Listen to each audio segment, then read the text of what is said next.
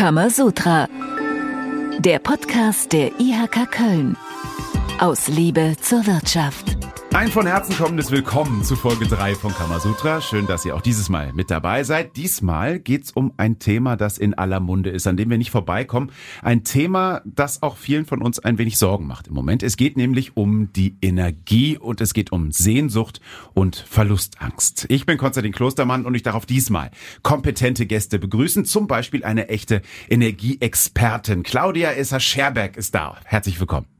Ja, herzlich willkommen, ebenso. Claudia ist äh, Mitglied der IHK-Vollversammlung, Vorsitzende des IHK-Ausschusses Umwelt und Energie und sie ist Chefin von Shareback Energy. Das Unternehmen berät Energieversorger, Stadtwerke und Unternehmen beim Energieeinkauf. Und ähm, Claudia ist auch für ähm, den Spothandel aktiv. Was heißt das denn? Ja, das heißt, dass wir jeden Tag äh, Energie anbieten oder auch kaufen von der Börse. Es gibt ja eine Strom- und Gasbörse in äh, Paris und in Leipzig. Und dort bieten wir jeden Tag äh, Mengen an, die eben noch beschafft werden müssen für den nächsten Tag. Also Mengen entweder werden verkauft oder eben gekauft für den nächsten Tag oder aber ganz kurzfristig, zum Beispiel fünf Minuten, bevor es geliefert wird. Da ist einiges los. Genau. Also noch einmal herzlich willkommen. Und äh, unser zweiter Gast äh, ist schon alter Bekannter hier im Kamasutra Podcast, war in Folge 1 schon mit dabei. Der IHK Hauptgeschäftsführer Uwe Vetterlein ist da. Grüß dich, Uwe. Hallo, Konstantin. Uwe, ähm, wir versuchen heute das Thema Energie ähm, aus vielen Facetten zu beleuchten. Ähm, ich möchte dich zu Beginn äh, dieser Kamasutra-Folge aber mit einer provokanten These erstmal konfrontieren. Äh, und die lautet, Unternehmen wollen sowieso nur günstige Energie aus Atom und Kohle. Das stimmt so nicht. Die Unternehmen sind eigentlich die, die unsere Sehnsüchte und Träume nach einer klimaneutralen Welt erfüllen können. Wer soll es sonst tun? Und die Unternehmen wollen das auch aus Eigennutz. Das ist gar nicht mal so aufgesetzt, sondern sie wollen ja eben auch mit klimaneutralen Produkten Geld verdienen. Und deswegen engagieren sie sich da sehr energisch. Sprechen wir gleich äh, im Detail drüber. Ähm, in der Kölner Region gibt es ja besonders viele Unternehmen mit hohem Energiebedarf, ähm, die auch sehr viele Arbeitsplätze anbieten. Und durch den Krieg in der Ukraine liegt da die Beziehung zu Russland auf Eis, das wissen wir alle. Und durch die ausbleibenden Gaslieferungen aus Russland gibt es eben auch viele Herausforderungen. Das betrifft äh, jede und jeden von uns im Alltag, aber es betrifft eben vor allen Dingen auch unsere Unternehmen in besonderem Maße. Und dazu hat äh, IHK-Präsidentin Nicole Grünewald eine These. Kann man sagen.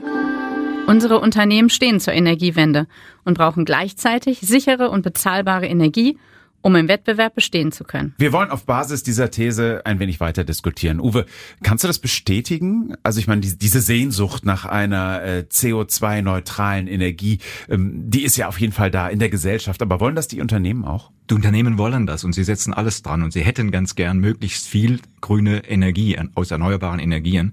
Gleichzeitig aber gibt es auch Ängste, dass wir technologisch gar nicht mithalten können und dass wir so schnell so viel erneuerbare Energie gar nicht haben, wie sie gebraucht wird und dass dann eben Wertschöpfung verloren geht, dass dann Einkommen verloren gehen und Arbeitsplätze bei uns verloren gehen. Die Angst davor, dass nicht genug Energie da ist, die ist äh, präsent. Wo kommt denn die Energie derzeit her, Claudia? Also das Erdgas, das wir jetzt ja nicht mehr bekommen aus Russland, musste eben ersetzt werden durch Erdgas aus anderen Quellen. Wir haben ja ähm, Lieferanten auch aus Norwegen oder Niederlande, Belgien. Äh, darüber kommen LNG-Lieferungen, also Flüssiggaslieferungen per Tanker. Erste LNG-Station in Deutschland ist jetzt auch quasi startklar genau, Ende des Jahres. Genau. Es, wir hoffen sogar, dass äh, drei an den Start gehen im Norden, so dass wir eben auch selber importieren können. Das war bisher ja nicht möglich. Insofern waren die Benelux-Länder für uns sehr wichtig, äh, weil da drüber die ähm, Gaslieferungen gekommen sind. Aber beispielsweise auch Frankreich liefert jetzt an uns. Ähm, und insofern äh, kriegen wir eben von verschiedenen Quellen geliefert. Aber was natürlich auch eine große Rolle spielt jetzt, ist die Einsparungen, die wir haben im Gas, die also auch unsere Unternehmen äh, schon sehr stark umgesetzt haben, wenn wir da die Statistik anschauen in den letzten Monaten. Du sitzt ja an der Quelle, weißt, wo wie viel Energie zur Verfügung steht. Also merkt man das schon? Wird richtig gespart? Ja, es ist deutlich äh, zu sehen. 20 Prozent ist ja das Ziel. Und da sind wir auf gutem Wege hin. Der Haushalt muss jetzt noch weiter sparen äh, in der Heizperiode, so dass wir die Speicher eben auch in diesem Jahr nicht so entleeren müssen. Ich will noch mal ganz kurz zum Strom was sagen. Der Strommarkt ist ja ähm, oder die Stromerzeugung. Da können wir berichten, dass wir ja schon zu 46 Prozent aus erneuerbaren Energien ähm, produzieren und in diesem Jahr wird das auch sogar noch mehr werden. Das ist auch eine gute Nachricht, dass wir da schon äh, quasi diversifiziert haben weiter. Allerdings zum Sparen vieles von dem, was die Industrie vermeintlich gespart hat, ist nicht wirklich Energieeinsparen im Sinne von gleiche Produktion mit reduziertem Energieaufwand, sondern es ist schlicht eine ganze Menge an Produktion stillgelegt und oder verlagert worden. Und das ist natürlich gravierend. Das betrifft wieder Arbeitsplätze, das betrifft wieder neue Investitionen. Da sind wir beim Stichwort Deindustrialisierung. Das äh, kursiert immer häufiger, auch in den Medien. Ein Produkt dieser Verlustangst? Ja, es sind ja drei Ebenen. Zum einen die aktuelle Frage, haben wir genug Energie? Also echte Sorge um Engpässe. Das zweite ist, kriegen wir, wenn ich heute investiere, bis ich fertig bin mit der Investition, genügend erneuerbare Energie, um eben CO2-neutral zu produzieren oder nicht? Und das dritte sind schlicht die Preise. Wenn ich heute ein Mehrfaches an Energiekosten habe als vorher, dann überlege ich mir, bin ich am richtigen Standort? Wenn es zum Beispiel an anderen Standorten deutlich günstiger ist, an denen ich auch schon Anlagen stehen habe. Da muss ich aber natürlich einhaken. Das klingt ja danach, Claudia, dass im Ausland Energie günstiger ist als in Deutschland? Ja, natürlich, das ist auch der Fall. Das war auch in der Vorkrisensituation durchaus auch der Fall, weil wir haben ja auch äh, nicht nur Energie Großhandelspreise, sondern auch noch jede Menge Aufschläge. Wenn Sie mal sehen, was wir für Abgaben, äh, Umlagen äh, und Steuern zahlen auf die Energie, dann ist das sehr deutlich und das hat uns im Wettbewerb auch durchaus äh, da nach hinten geworfen. Ähm, natürlich sind einige Unternehmen auch entlastet von gewissen Abgaben, aber wenn ich mal den Mittelstand anschaue, dann ist der genau davon auch sehr stark betroffen gewesen, auch schon vor der Krise. Wenn man mal die EEG-Abgabe sieht, die war dann zum Teil, ich sag mal, mindestens 50 Prozent mehr Kosten, als die eigentliche Energie gekostet hat. Also insofern ähm, haben wir da eben auch immer bezahlt natürlich für diese Energiewende in erneuerbare Energien. Und das ist auch gut so gewesen, aber es gibt auch noch andere äh, Belastungen, wie beispielsweise ähm, Steuern und Abgaben äh, für alle möglichen äh, Faktoren, die dann eben auch noch oben drauf kommen. Wir haben das äh, Thema ja auch beim Gas. Wenn wir jetzt teures LNG-Gas importieren müssen im Verhältnis zum Erdgas, wird es so sein, dass die Gaspreise bei uns etwa fünfmal so hoch sein werden wie in den USA. Und das ist natürlich ein gravierender Wettbewerbsnachteil für unsere Unternehmen. USA ist da, glaube ich, äh, wirklich das äh, gute Beispiel. Die haben natürlich eigene Vorkommen erschlossen, auch in den letzten Jahren sehr massiv, so dass sie auch exportieren können, eben mit Fracking. Und Fracking war aber hier in Deutschland eben nie ein Thema oder war mal kurzzeitig ein Thema, wurde aber aus Umweltschutzgründen wieder verworfen. Äh, es ist äh, dadurch, dass die wirklich völlig unabhängig sind, äh, jetzt in der Gasversorgung vom Weltmarkt, sage ich mal, haben sie sich natürlich auch preislich entkoppelt und bedeuten natürlich für unsere äh, Unternehmen auch einen potenziellen Standort, wo die sonstigen Rahmenbedingungen vielleicht ähnlich sind wie hier. Aber eben die Energiekosten im Gas deutlich geringer. Ich möchte noch einmal bei den hohen Kosten bleiben und der Frage, wir hoffen natürlich alle und wünschen uns alle, dass dieser Krieg in der Ukraine möglichst bald vorbei ist. Ähm, aber gibt's denn da schon eine Prognose für den gewünschten Fall, dass dieser Krieg endlich irgendwann mal vorbei sein sollte? Was dann mit den Preisen passiert? Bleiben die so weit oben? Gehen die wieder runter? Wie ist da eure Prognose? Gibt's überhaupt eine Prognose? Naja, wir haben ja jetzt schon gesehen, dass wir äh, quasi mit der Entspannung hier im Gasmarkt, dass wir also die Speicher sehr gut befüllt haben.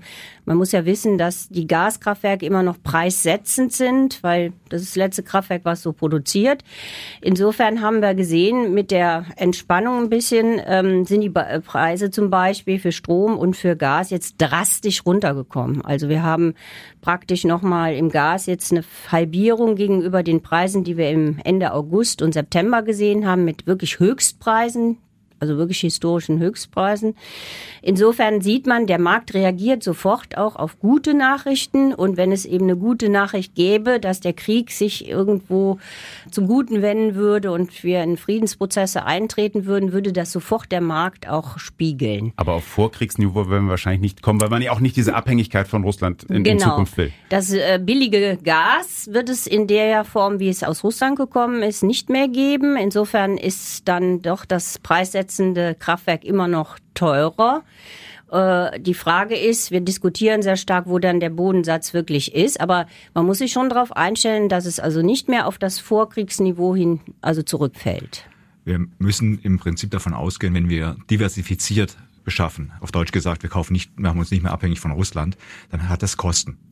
Und diese Kosten werden immer auf dem Gaspreis ja. draufbleiben. Und wenn wir dann vermehrt Gas einsetzen für die Produktion von Strom, dann muss ja der Strompreis auch teurer werden. Von daher werden wir nie das alte Niveau erreichen, sondern sicher mit einem Aufschlag, ja, also doppelt so hoch wird der Gaspreis bleiben, zumindest als er ursprünglich fünf, war. Ja, oder zumindest 50 Prozent mehr muss man im Strom auf jeden Fall mit rechnen. Und doch ist es natürlich sicherlich der richtige Weg, dann eben sich aus dieser Abhängigkeit von einem Anbieter und dann eben auch solchem Anbieter wie Russland dann irgendwie äh, zu lösen. Aber sprechen wir mal über die äh, Alternativen, also mit welcher Energie wir da in die Zukunft gehen können. Ähm, Kohle, Atomstrom, Fracking haben wir schon angesprochen, Flüssiggas ist die äh, andere Alternative und natürlich die erneuerbaren Energien wie Photovoltaik, Windkraft, Wasserstoff. Uwe, mh, Anfang Oktober war es, glaube ich, da hat sich die Politik mit dem großen Braunkohleproduzenten RWE auf einen Kohle Kohleausstieg äh, 2030 geeinigt. Ursprünglich war da mal der Plan 2038. Wie sieht das die Wirtschaft? Ein realistischer Plan? Aus unserer Sicht nicht realistisch, weil wir nicht die Fantasie haben, wie wir bis 2038 tatsächlich die alternativen erneuerbaren Windkrafträder, Photovoltaikanlagen und so weiter aufgebaut haben. Der Deal, den, der da gelaufen ist, heißt, wir ersetzen etwa drei Gigawatt Braunkohlekraftwerke, das sind drei der ganz großen Einheiten durch Gaskraftwerke. Gas müssen wir wieder beschaffen, da gilt das gerade Gesagte. Gas ist teurer, wird auch teurer bleiben, der Strompreis wird dadurch steigen. Dann bleibt aber eine Lücke, wenn wir alle äh, Kohlekraftwerke abschalten von 5 Gigawatt Leistung. Geplant ist nur der Aufbau vor einem Gigawatt an Windenergieanlagen. Die anderen vier sind noch nicht klar. Und auch für ein Gigawatt Windanlagen, das sind 200 Windkraftanlagen, die muss, müssen erst gebaut, genehmigt werden. Und da fehlt uns ein Stück weit der Glaube, dass es in dieser kurzen Zeit geschafft werden kann. Der Weg ist der richtige. Aber der Zeitplan ist für uns etwas äh, verwegen, wenn wir gleichzeitig ja äh, in dem gleichen Beschluss steht drin, dass wir ja natürlich jetzt die Braunkohlekraftwerke in aktuellen Situationen auf Volllast laufen lassen und das auch noch weitere zwei Jahre und dafür auch weiter Braunkohle abbauen und dass wir die Atomkraftwerke weiterlaufen lassen, weil wir alle gemeinsam Sorge haben, dass es dann, wenn wir nicht alles am Netz halten, vielleicht auch beim Strom eng werden könnte. Was sagt die Energieexpertin Claudia?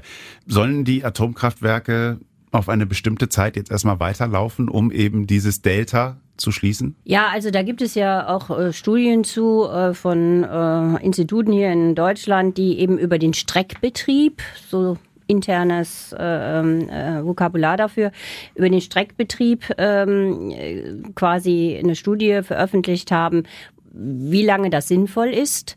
Und äh, man geht da vielleicht nicht bis 2030 von aus, sondern äh, in einem kürzeren Rahmen.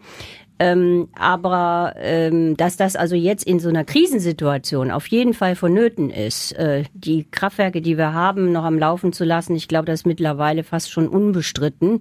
Äh, die Frage ist, wie lange und wenn eben sich die Situation ändert, ob das dann eben noch weiter notwendig ist. Das weiß im Moment eigentlich keiner so ganz genau, weil da kommt äh, sehr viele Dinge zusammen. Also wir brauchen noch viel mehr Erneuerbare. Da haben wir wieder das Problem mit Genehmigungsverfahren. Das dauert alles viel zu lange, das ist viel zu bürokratisch. Denn viele ähm, Industrien und auch äh, Industriebetriebe und auch Mittelständler sind durchaus bereit zu investieren. Aber da fehlt es dann an äh, A, Know-how, was gibt es da für Lösungen und B, eben ähm, auch beschleunigte Verfahren, dass jetzt auch da ein Schritt nach vorne ge äh, getan werden kann. Wir haben ähm, wenn natürlich jetzt Erneuerbare wirklich so einen Schwung bekommen, was durch diese Krise definitiv auch der Fall sein wird, dann sind wir da erstmal auf einem guten Weg. Was wir aber brauchen ist, was ist denn, wenn Sonne und Wind nicht da ist? Dann brauchen wir irgendeine andere Kraftwerke, die dagegen fahren können. Und das sind eigentlich sollten das auch flexible Kraftwerke sein, die hoch und runter fahren können. Und das sind eigentlich Gaskraftwerke. Dafür waren die Gaskraftwerke eigentlich vorgesehen, die Energiewende zu schaffen, äh, dadurch, dass man eben mit Gas quasi sehr flexibel äh, gegen die Erneuerbaren fahren kann. Wenn wir das Gas jetzt nicht so richtig haben, fehlt da ein flexible Kraftwerke. Da muss man eben überlegen, ob nicht Batterien äh, sehr viel früher an den Markt kommen können. Wir haben ja schon auch große in, äh, Unternehmen, die jetzt in großem Stil Batteriespeicher bauen, äh, die eben speichern können, eben wenn der Wind eben jetzt weht, aber eben ich nicht alles verbrauche, wird es eben gespeichert und später wieder dann entnommen, wenn der Wind nicht weht. Das ist der Schlüssel. Ne? Das ist der Schlüssel.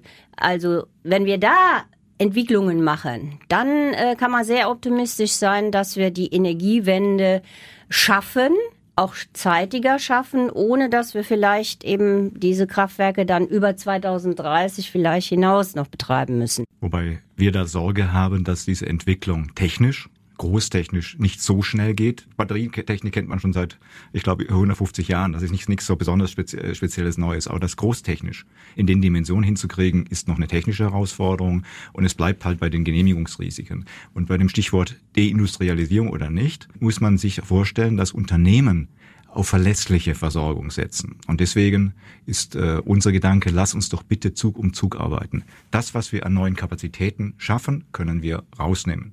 Das, was wir an Speicherkapazitäten schaffen, schafft uns die Grundlast, also dann, wenn der Wind nicht weht.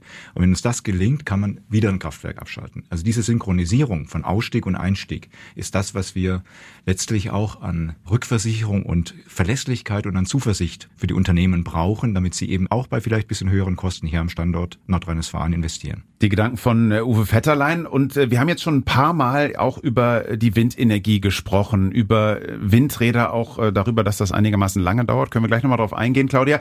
Ähm, jetzt haben wir erstmal so ein paar IHK-Fakten zum Thema Windräder, präsentiert von der Präsidentin Nicole Grüne. Kammerwissen. Im Jahr 2022 sind in Deutschland 30.000 Windräder mit 64.000 Megawatt in Betrieb. NRW liegt bei den Bundesländern auf Platz 3 mit ca. 3700 Windrädern und 6000 Megawatt. Im Jahr 2021 sind in NRW aber nur 83 neue Windräder gebaut worden. Bisher im Jahr 2022 nur 67. Um ein Kernkraftwerk zu ersetzen, braucht man 3000 Windräder. Uwe, die Sehnsucht nach Erneuerbaren, die Sehnsucht auch nach äh, viel Windkraft. Du hast eben schon gesagt, die Unternehmen wollen das. Wie groß spürst du das gerade? Wie groß ist die Sehnsucht? Die Unternehmen wollen wirklich auf erneuerbare Energien setzen. Sie wollen ihren Carbon Footprint auf Null bringen. Das ist das Ziel. Und das geht ja nur mit erneuerbarer Energie. Das Problem ist, dem steht eine andere Sehnsucht von uns Menschen gegenüber, nämlich, dass wir von unserem Garten nicht auf eine Windkraftanlage gucken müssen. Und dann kommt der Konflikt. Wo sollen die denn hin? Und wir haben jetzt gerade in der Region zwischen Köln und Aachen, wo jetzt die Braunkohlekraftwerke stehen, da müssten wir zum Ersatz mehr als 1000 Windkraftanlagen bauen. Und irgendjemand muss jetzt auf eine Landkarte Kreuzchen machen, wo die hin sollen. Und für jedes Kreuzchen gibt es mindestens eine Gemeinde, aus der Protest kommt. Und das ist die Herausforderung schon vor den Verfahren. Und das macht Verfahren dann auch so hinreichend kompliziert und schmerzhaft. Wie lange dauert das denn im Moment, bis so eine Windkraftanlage dann steht, Claudia? Und um, ähm, aus Energieexpertinnen-Sicht, wie schnell müsste es gehen oder wie viel schneller müsste es gehen? Im Moment muss es sehr, sehr schnell gehen. Ich sag mal innerhalb von Monaten, aber wir reden hier von Jahren und zwar im Moment äh, so sieben bis acht Jahre kann das dauern unter den normalen Verfahrensbedingungen. Äh, bis so ein Windpark da genehmigt ist. Also Thema Windkraft ist eins, was sicherlich in der Diskussion bleiben wird und wo es auch in Zukunft äh, wahrscheinlich auch viele Widerstände geben wird. Wagen wir noch mal einen Blick auf eine andere Energiealternative, ähm, und zwar die Photovoltaik. Äh, da war das muss man ja mal so sagen, da war Deutschland ja schon mal Weltspitze. Äh, und dann, dann sind andere an uns vorbeigezogen. Wie sieht's da im Moment aus mit Strom aus äh, Photovoltaikanlagen, Claudia? Ja, ich glaube, dass, äh, dass jeder im Moment überdenkt, also sowohl die Industriebetriebe, die irgendwelche Hallendächer haben, ob sie dort PV-Anlagen installieren können, aber auch jeder Haushalt. Also wenn man mal im Bekanntenkreis äh, rumfragt, im Moment ist Autarkie, ich möchte unabhängig sein, möchte mich selber versorgen mit Energie, ist ein ganz großes Thema geworden. Äh, ob man jetzt allerdings dann jetzt sofort eine Anlage bekommt, das ist jetzt mal ein anderes Thema. Da gibt es schon große Engpässe. Also da haben wir eher einen Angebotsengpass und natürlich muss jeder überlegen, auch da Genehmigungsverfahren, also wenn es nicht nur beim Haushalt ist, sondern eben auch bei Gewerbebetrieben, äh, kriege ich jetzt zu hören, dass es da auch schon Schwierigkeiten gibt, eben das genehmigt zu bekommen, in größerem Stil auf den Dächern zu bringen und einzusparen einspeisen, weil natürlich das Netz mit diesen vielen Einspeisungen jetzt auch aus erneuerbaren Energien auch belastet wird. Das ist übrigens auch ein Thema hinsichtlich der Versorgungssicherheit. Wir werden natürlich durch viele kleinteilige Erzeugungseinheiten, die womöglich auch noch ja, bei Bedarf, also wenn der Wind weht oder die Sonne scheint, einspeisen ins Netz, eine ganz andere Netzbelastung bekommen. Das ist ein zusätzliches Problem, was auftaucht und was natürlich aus, dem Sicht, aus der Sicht Versorgungssicherheit ein ganz großes Thema noch werden wird. Also wir nehmen auf jeden Fall mit, es sind noch einige Probleme zu lösen, ja. es ist noch viel zu tun. Claudia, was kann denn zum Beispiel Politik für die Unternehmen tun? Sie kann Rahmenbedingungen schaffen, die die Energiewende jetzt braucht, äh, damit a äh, neue Technologien, die wir brauchen, um das wirklich, um diesen Markt umzusetzen, nach vorne getrieben werden, auch ähm, entsprechende Unternehmen gefördert werden. Also wie gesagt, Batterien, äh, dass die in größerem Stil verfügbar sind und kostengünstiger auch sind, dass wir wieder vielleicht eine eigene Produktion haben, auch für erneuerbare Energieanlagen in Deutschland. Das sind die Rahmenbedingungen, die gesetzt werden können, aber auch natürlich Genehmigungsverfahren, ganz wichtig, dass wir da Klarheit haben äh, und auch Investitionssicherheit. Ne? Es kann nicht sein, äh, dass jemand investiert hat, habe ich jetzt gehört, ein, ein, Bauer, der investiert hat auch auf den Dächern seiner äh, Hallen und kriegt dann nicht den Anschluss genehmigt. Ne? Hat die PV-Anlagen schon drauf. Also da müsste viel mehr Klarheit sein, dass Investitionen äh, getätigt werden können und natürlich, ähm, dass jetzt erstmal auch eine Hilfe da ist, was ja mit der Strompreisbremse und Gaspreisbremse im Moment ja auch umgesetzt wird, dass die insbesondere mittelständische Unternehmen auch überleben können. Also kurzfristig, ich sag mal, die Krise bewältigen und dann mittel- und langfristig wirklich einen Rahmen geben, dass erneuerbare, aber auch ergänzende Technologien, die wir noch brauchen, dass die wirklich auch gefördert werden. Dafür muss auch Kapital wieder bereitgestellt werden, Förderprogramme zum Beispiel, weil die Investition in Erneuerbare jetzt nach so einer Krise schon mal erst recht noch äh, die Unternehmen belasten. Die Situation ist ernst. Politik ist in der Pflicht und die IHK wird, äh, Uwe, natürlich ja auch weiter äh, Lobbyarbeit leisten für die Unternehmen und Druck ausüben, wenn man so will, auf die Politik. Gibt es denn sonst noch Angebote der IHK für die Unternehmen, die sich dann zukunftsweisend aufstellen wollen? Also zur Lobbyarbeit nochmal das wirklich Wichtigste im Moment ist, dass die Verwaltung aufhört, die Kreativität und Dynamik der Unternehmen auszubremsen durch Bürokratie, durch Verfahren, durch Verschleppen, durch ewige Zeitdauern. Da liegt eigentlich der Schlüssel. Die Unternehmen würden ja gerne sich da, ob nun energieärmer mit neuen Verfahren arbeiten oder eben mit intelligenten Lösungen auch erneuerbare Energien einsetzen. Was wir zusätzlich tun, ist, die Unternehmen gerne auch einzeln individuell zu beraten. Gerne aber auch äh, laden wir Unternehmen ein zu Webinaren, Informationsveranstaltungen, Austauschmöglichkeiten untereinander.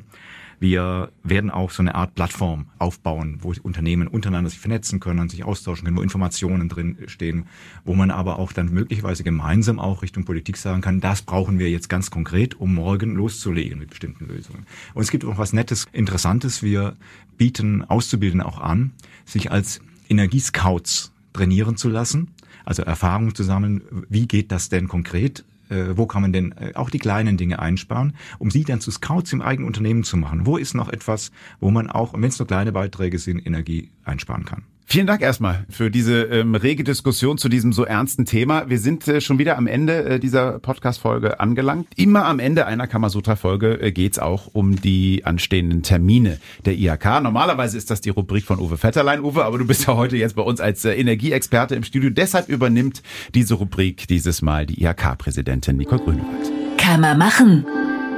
Am 23.11. Seminar Betriebskosten, die zweite Miete. 24.11. Voradventliches Unternehmeressen des Netzwerks Mittelstand. 25.11. Fachveranstaltung Vision Logistik. 9.12. Webinar Sustainable Finance. Was kommt auf Unternehmen zu? 14.12. Infoveranstaltung Digitales Gründerforum und auch am 14.12. der Mobilitätskongress Lebensader Logistik, Handlungsbedarf für eine Zukunftsbranche im Rheinland der NRW-IAKs. Wie gesagt, mit diesen Terminen endet äh, jede Kamasutra-Folge, so auch heute. Ich sage Dankeschön noch einmal an Claudia Esser-Scherbeck. Vielen Dank für den Besuch. Dankeschön Uwe Vetterlein und äh, ganz zum Schluss aber auch noch traditionell die Frage, gerade bei so einem ernsten Thema wie äh, dieser Energiekrise. Claudia, gibt's noch was Aufmunterndes in diesen harten Zeiten von dir für unsere Hörerinnen und Hörer? Naja, jeder kann was für seine eigene Energie tun, indem er äh, äh, vielleicht äh, fit bleibt und äh, damit energiegeladen eben in diesen schwierigen Zeiten bleibt. Also wir werden diese Krise schaffen. Wir sind da auf bestem Weg. Insofern können wir eigentlich nur optimistisch in die Zukunft gucken. Mit Energie aus der Energiekrise. Was für ein Schlusswort. Das war's für heute. Vielen Dank fürs Zuhören. Bleibt gesund und fröhlich und äh, bis zum nächsten Mal bei Kamasutra. Dann übrigens das Thema Mobilität. Vernetzt, multimodal, klimaneutral, unser Verkehr der Zukunft. Bis dann. Kamasutra, der Podcast der IHK Köln. Aus Liebe zur Wirtschaft.